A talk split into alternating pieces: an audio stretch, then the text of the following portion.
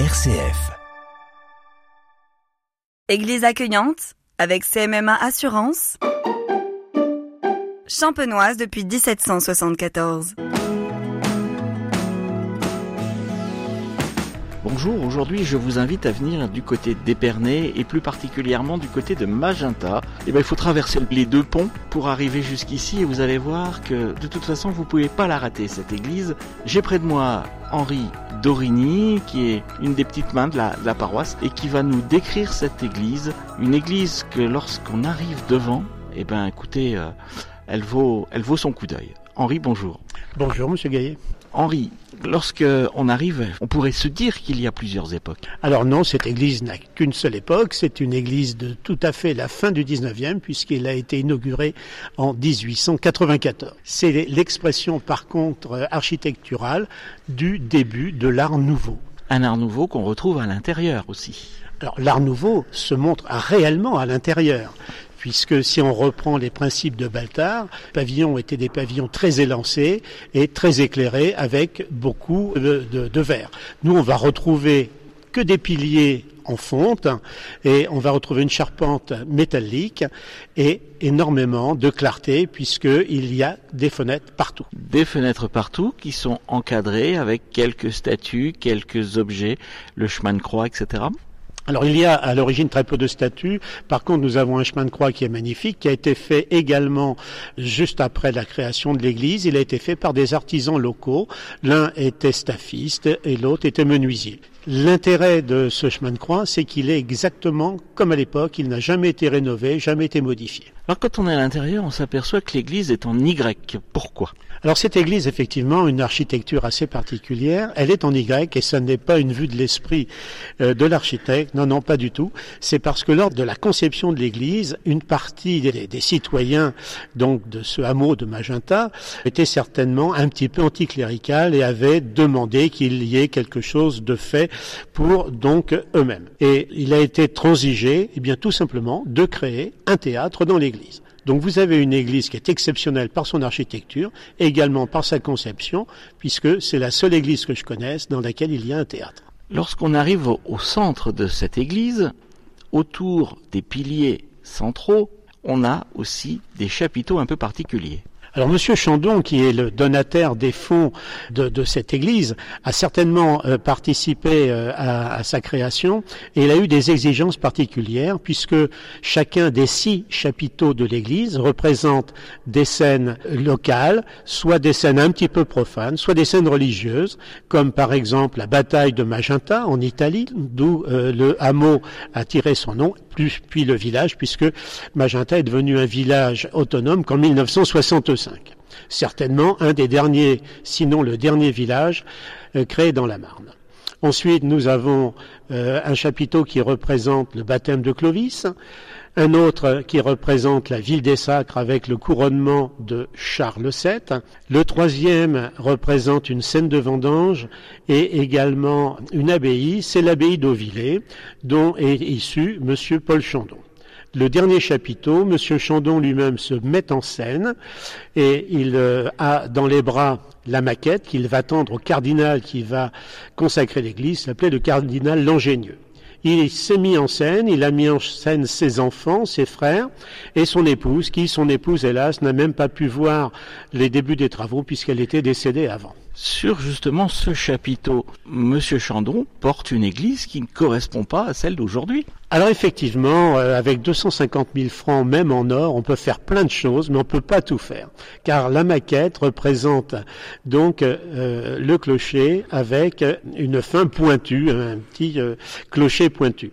Eh bien, si vous regardez dans la réalité, les travaux se sont arrêtés à un moment et il n'y a jamais eu de clocher pointu.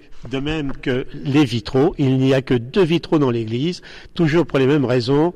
Avec 250 000 francs or, on peut faire plein de choses, mais on peut pas tout faire. Vous avez quand même une superbe tribune d'orgue. Qui est magnifique, sur laquelle il n'y a jamais eu d'orgue, toujours pour les raisons que je viens d'indiquer. Voilà. Donc c'est une belle église, on y a mis des moyens, mais ça n'a pas suffi. Toujours à la recherche de mécènes pour euh, un orgue, pourquoi pas, pour également des vitraux, pourquoi pas, des statues. Voilà, donc euh, il y a peu de statues car le statuaire euh, est composé, si je me trompe pas, de 6 ou 7 statues, pas plus. Une église qui fait combien de long et de large alors cette, euh, cette église est, est, très claire.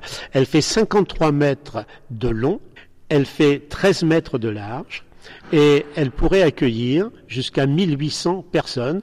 C'est ce qui est prévu dans les papiers de sa construction. 1800 personnes debout ou assis? Normalement assises. Oui, ça fait du monde déjà. Hein vous allez faire Saint-Pierre-Saint-Paul ici, non? On pourrait presque faire Saint-Pierre-Saint-Paul, mais vous venez de citer Saint-Pierre-Saint-Paul. Il faut savoir que l'église Saint-Pierre-Saint-Paul a été également une donation de la famille Chandon, Pierre et Paul Chandon. Alors, quant à l'architecte qui a conçu euh, donc les plans, il faut savoir que ce serait Monsieur Despert et c'est cet même architecte qui a créé le prieuré de Binson à Port-Abinson et qui a également euh, créé la statue du pape Urbain II à Châtillon-sur-Marne entre autres. Hein, il a fait d'autres réalisations. Donc tout ça, c'est la même époque? C'est la même époque. Nous sommes tout simplement au début de la première révolution industrielle, en plein dans la deuxième révolution industrielle pour les constructions autres que j'ai citées. Voilà, nous sommes euh, tout à fait au moment où euh, tout va euh, exploser, le chemin de fer, les caves de champagne, car sans la création des caves de champagne, le terrain de Dizy sur lequel est construite l'église n'aurait jamais pu être emblayé, et donc il n'y aurait jamais pu y avoir d'église. Donc finalement, tout tourne autour du champagne ici. Ici, tout tourne autour de Champagne. C'est vraiment grâce à la création de ces 100 kilomètres de caves, donc à l'extraction de cette craie, qu'on a pu remblayer la plaine. Et Magenta est construit, toutes les maisons, l'église y compris, sur 2,50 mètres de remblai en moyenne.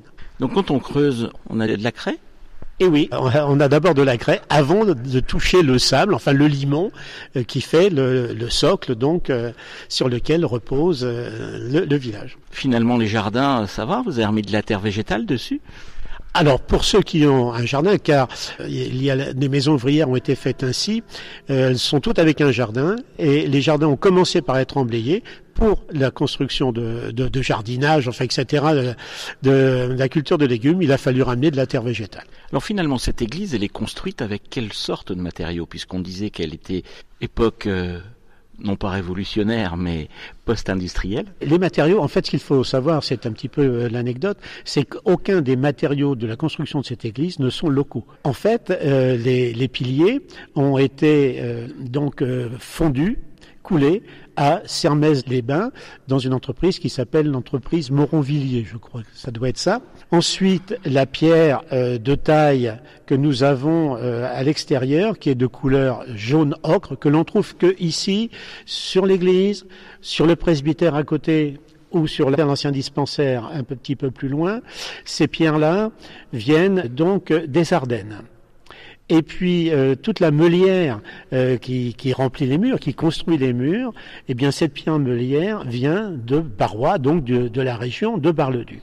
En fait, à l'origine, aucun des matériaux ne sont des matériaux locaux. Je pense que M. Chandon devait avoir des amis dans la construction de l'église. Des amis qui ont permis de faire un sol à peu près plat alors, pour venir au, sol, il faut, on, va reprendre un petit peu la genèse. Donc, on ne pouvait pas faire une église ici en mur porteur puisque nous sommes sur de la terre rapportée. Donc, le, choix a été fait de, de faire cette église avec des piliers en fonte. On a donc creusé le sol pour arriver sur la couche très dure. On a injecté du béton. On a aligné tous les sous-bassements afin d'avoir les bases sur lesquelles reposent les piliers. Ensuite, donc, je vous l'ai dit, les piliers ont été construits à l'extérieur. On a donc amené les piliers, je pense, par voie routière, donc avec sans doute des, des charrettes à, à, chevaux. Et cette église, il a fallu commencer à l'ériger. Alors on se pose toujours la question, combien de temps a-t-il fallu pour la construire, cette fameuse église? Et c'est la question que je pose à chaque fois.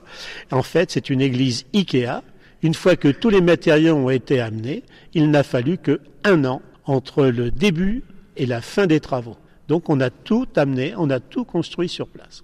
Par contre, il y a eu un, petit hic dans la construction. Quand nous montons dans l'église, nous montons donc 5 à 6 marches. Ça veut dire qu'il y a un deuxième remblai qui a été posé et qui fait le sol actuel de l'église. Le sol qui n'a pas du tout euh, bougé depuis sa création. Et ce remblai a dû être posé un petit peu trop vite, ou le carrelage a été posé trop vite, ou alors on n'a pas assez tassé le remblai, ce qui fait qu'au fil du temps, eh bien, le sol s'est un petit peu affaissé et il y a par endroits des dénivelés jusqu'à 20-25 cm. Henri, si on veut venir visiter cette église, eh bien, on s'adresse à quelqu'un ou la porte est ouverte? Alors, il faut hélas s'adresser à quelqu'un car la majorité des églises maintenant sont fermées au public en permanence, à part quelques églises sur Épernay, mais Magenta s'est fermé. Donc, pour visiter l'église, ou on me contacte directement si on me connaît, ou on contacte la mairie qui, elle, euh, euh, quelqu'un ou moi-même euh, pour la visite de l'église. Il y a à l'heure actuelle, je crois, et je n'en suis pas très sûr, une messe une fois par mois. Autrement, euh, bien sûr, il y a les enterrements et, euh, et les mariages qui, qui, se font euh, à la demande dans, dans l'église. L'église est chauffée. le chauffage a été refait à neuf il y a quatre ou cinq ans. Et en 20 minutes, on atteint la température de 18 degrés en plein hiver. Voilà, et comme ça, on voit la différence quand on sort. Et même quand on rentre. eh ben, Henri Dorisi, merci de, de ce petit tour rapide, hein, parce que une visite normale, c'est quoi? C'est plus d'une heure? C'est une heure.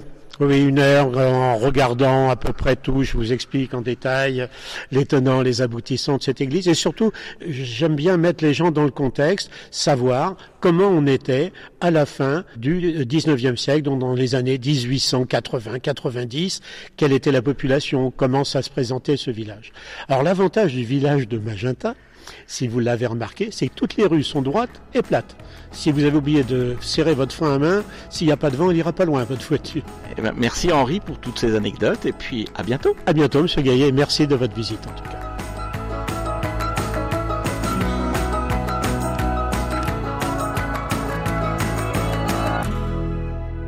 Église accueillante avec CMMA Assurance. Champenoise depuis 1774.